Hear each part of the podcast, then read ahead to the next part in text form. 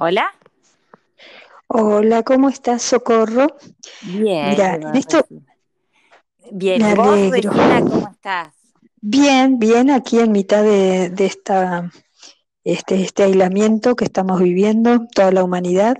Así que, eh, pero bueno, es un momento también importante para hablarte de este tema que, que queríamos traer para las mamás. Vos sabés que esto que grabamos ahora lo van a escuchar las mamás de los talleres de Marangatú, de Luján, que nos reunimos cada 15 días para atender temas de familia. Y ellas sí, están ahora con inquietudes eh, acerca de el tema de la relación entre la tecnología y la familia. Sí. Así que bueno, queríamos contar con tu ayuda para eh, llevarles, compartir con ellas eh, lo que vamos estudiando. Perfecto, me parece muy bien. Bueno, podemos pensar a ver qué es la tecnología, porque podemos, hoy en día, uno entiende como tecnología quizás solo a, a las redes, a- al celular, a la computadora, pero la, la tecnología abarca mucho más cosas que eso. Está a veces no nos damos cuenta ni que la tenemos. Por ejemplo, la luz, eh, eh, aparatos electrónicos. Es- es- la tecnología está impregnada en el ser humano. ¿Por qué decimos Así es, esto? Porque somos un ser con otro, un ser en relación, un ser social, somos un ser tecnológico. Nuestra relación con la tecnología es compleja porque este, está impregnada en, nuestra cultura, en la sociedad. La forma de relacionarnos con ella es una interrelación. Es, estamos nosotros y el mundo y la tecnología está en el medio porque es la forma de llegar al mundo, ya sea un diapositivo electrónico, ya sea una red social, una forma de comunicarnos. Por ese tema es que la forma de comunicarnos es, ha cambiado a como era antes. ¿Vos qué claro, al respecto? perfecto. Y este, y en cuanto a, a todo esto, sí, estamos observando que en realidad se está desarrollando una cultura digital participativa, ¿no? Sí, Este, que quiere, eh, invita, digamos, a tratar de, de poner, este, de mancomunar los esfuerzos en pos de, de lo que se quiere alcanzar, ¿no? Por ejemplo, ahora con este tema de la pandemia, este, que está afectando a toda la humanidad, imagínate cómo todo esto puede, este, puede ayudar muchísimo, ¿no? sí, Ahora, eh, el tema pasa por eh, cómo hacer para implicarse en ella, ¿no? Cómo, este, a ver, los que estamos como más apartados de lo que es tecnología, a ver eh, cómo hacer para este, aceptarla, para generar una identidad digital, para poder estar activos, es decir, eh, es como una, como un desafío, ¿no? que tenemos, claro. porque hay otras personas que, bueno, ya nacen en la era digital y rápidamente participan sin Sí, problema. pero en realidad Sí, Es verdad que, que parece que, que los niños ya, ya saben todo sobre la tecnología, pero eso como que hay una fantasía respecto a eso. Tampoco es que, que aprenden, no son todos unos genios, sino es, es la, la interacción con, claro, con la tecnología. Es verdad que, que a la hora estar, estar en una cultura digital, una era digital, ellos tienen más facilidad.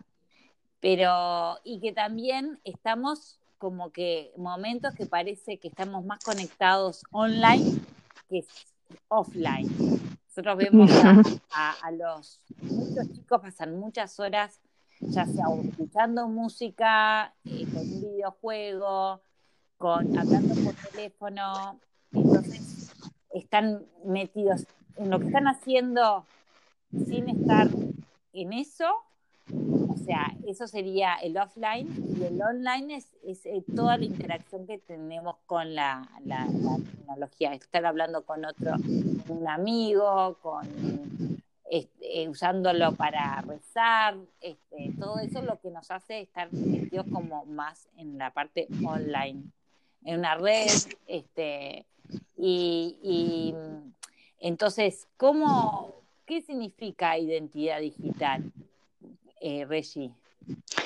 Bueno, podríamos verla así como la presencia de uno en la red, las interacciones que uno realiza, también las omisiones cuando uno no está en red. Este, bueno, todo esto hay que ir generándolo paulatinamente, hay que formarse para esto, ¿no? Para poder estar activos en, en la red, en la web este, hay que formarse y luego mm, poder participar, porque hay mucho para hacer en común, muchas iniciativas. Este, hay que influenciar positivamente con todos los valores que uno tenga y también eh, saber escuchar a otros las propuestas, saber eh, también seguir a otros que tienen eh, ideas muy buenas para llevar una vida mejor. Por ejemplo, el año pasado estábamos hablando de conciliar eh, trabajo y familia, justamente aquí en, este mismo, en estos mismos talleres, y encontramos un blog de, de Balamoda, decía, que enseñaba, eh, mostraba cómo una mujer joven podía combinar perfectamente su vida familiar y su trabajo. Entonces esto, ella directamente se filmaba, iba contando cómo era su día. Me acuerdo que nos impactó mucho porque ella decía que eh, tenía el trabajo en su casa, ¿no? online, pero en su casa, y, este, y ella, sin embargo, se arreglaba como quien iba a la oficina, tenía su horario de desayuno, de entrada al trabajo, de break, o sea, eh, bien hecho su día, bien estructurado, como para sacarle provecho a todos sus, sus talentos, a todos sus momentos y a todos sus talentos. Y, este, y esto le permitía combinar muy bien la vida familiar. Entonces me pareció interesantísimo. Yo dije, qué importante que una persona que está más preparada te pueda ir como eh, eh, mostrando, ¿no? Abriendo caminos, mira, lo podés hacer, es algo que se puede lograr. A mí me incentivó mucho, ¿no? Sí, este, este, al respecto de eso, creo que es muy bueno sacar provecho a, que, a eso porque en realidad ya los medios no, no, no influyen mucho en, en nosotros, sino es que más bien las personas, la interacción, que las opiniones de los otros al respecto de esa información. Ya todo puede aportar conocimientos. Entonces, lo que estás diciendo vos de, de, de, cómo alguien a través de un blog o de un hashtag eh, eh, puede ayudar a otros porque estamos todos conectados. Ya ahora la tecnología nos permite conectarnos de forma mundial, podemos estar, saber lo que pasa, también podemos producir, podemos eh, ayudar a otro a solucionar un problema, a, los adolescentes, por ejemplo, se ayudan a través cuando juegan en Facebook, en cómo resolver un juego, cómo pasar al siguiente paso, a su vez también compiten, ellos suben videos tutoriales para ver cómo mejorar eh, Photoshop, cómo hacer, cómo, cómo ellos este, también usan, usan eso, la tecnología, para comunicarse. Qué bueno. Eso es muy interesante para esa participación, para no ser eh, omisos, sino ser este, comprometidos. Exacto. Y comprometidos. Bueno, ahora que hablas de comprometidos, yo lo que estaba pensando es que necesitamos ser responsables en el uso de la tecnología y cuando los padres somos responsables, eh, los hijos entonces pueden ser responsables con su tecnología porque tenemos el problema también de que no podemos dejar de lado los riesgos que tiene la tecnología, ¿no? Sí. Este, el tema del acoso mediático que tanto daño hace a las personas y que muchos jóvenes lo sufren y no, no tienen la habilidad, la, posibilidad de charlar con sus padres, de, de, decirles lo que les está pasando. Entonces hemos tenido, hemos estudiado casos terribles que el chico ha sido este, acosado mucho tiempo hasta que de repente llegó al suicidio, sí, la, chica era en este caso, pero también hay de, varones, ¿no? Entonces, este, uno dice eh, qué grado de responsabilidad tenemos, porque responsabilizarse significa comprometerse, ¿no? Si nosotros miramos para otro lado y dejamos correr y que los chicos manejen la red y nosotros vamos por otra vía, este, no estamos siendo responsables, ¿no? Entonces ellos tampoco. exacto. Sí. sí, uno puede divulgar mucha información y no darse cuenta de la cantidad de información que, Exacto. que uno puede volcar y eso no esconde su privacidad, no exactamente. a veces los mismos también está el sexting que es cuando divulgan fotos para el novio exactamente. y después esas fotos se reparten para amigos y cortan la relación la pueden o por venganza entonces enseñarle a los, a los hijos de la importancia de, de, que todo lo que uno sube a la, a, a la red queda. Claro, cuidar su privacidad, cuidar su intimidad, ¿no es cierto? Y después también lo que te quería em, comentar es eh, que es importante tener en cuenta es el tema de la conversación en la familia, ¿no? Porque la conversación es algo fascinante. Uno desde chiquitos los habitúa a, mirarlos a la cara, a que ellos puedan expresar lo que sienten, uno les contesta, los, los incentiva a hablar en la mesa, a quedarse en las tertulias hablando de lo que pasó en aquel momento, cuando se dio una pandemia, cuando pasó esto. Y los chicos se van formando con todo eso, ¿no? Con el contacto visual, con, también con el contacto eh, de las manos, del cuerpo, los abrazos, los juegos, y también con ese aprender a escucharse, eh, a ser escuchado, porque ese ser escuchado me da como la confirmación en el ser que tanto necesito para tener una autoestima saludable.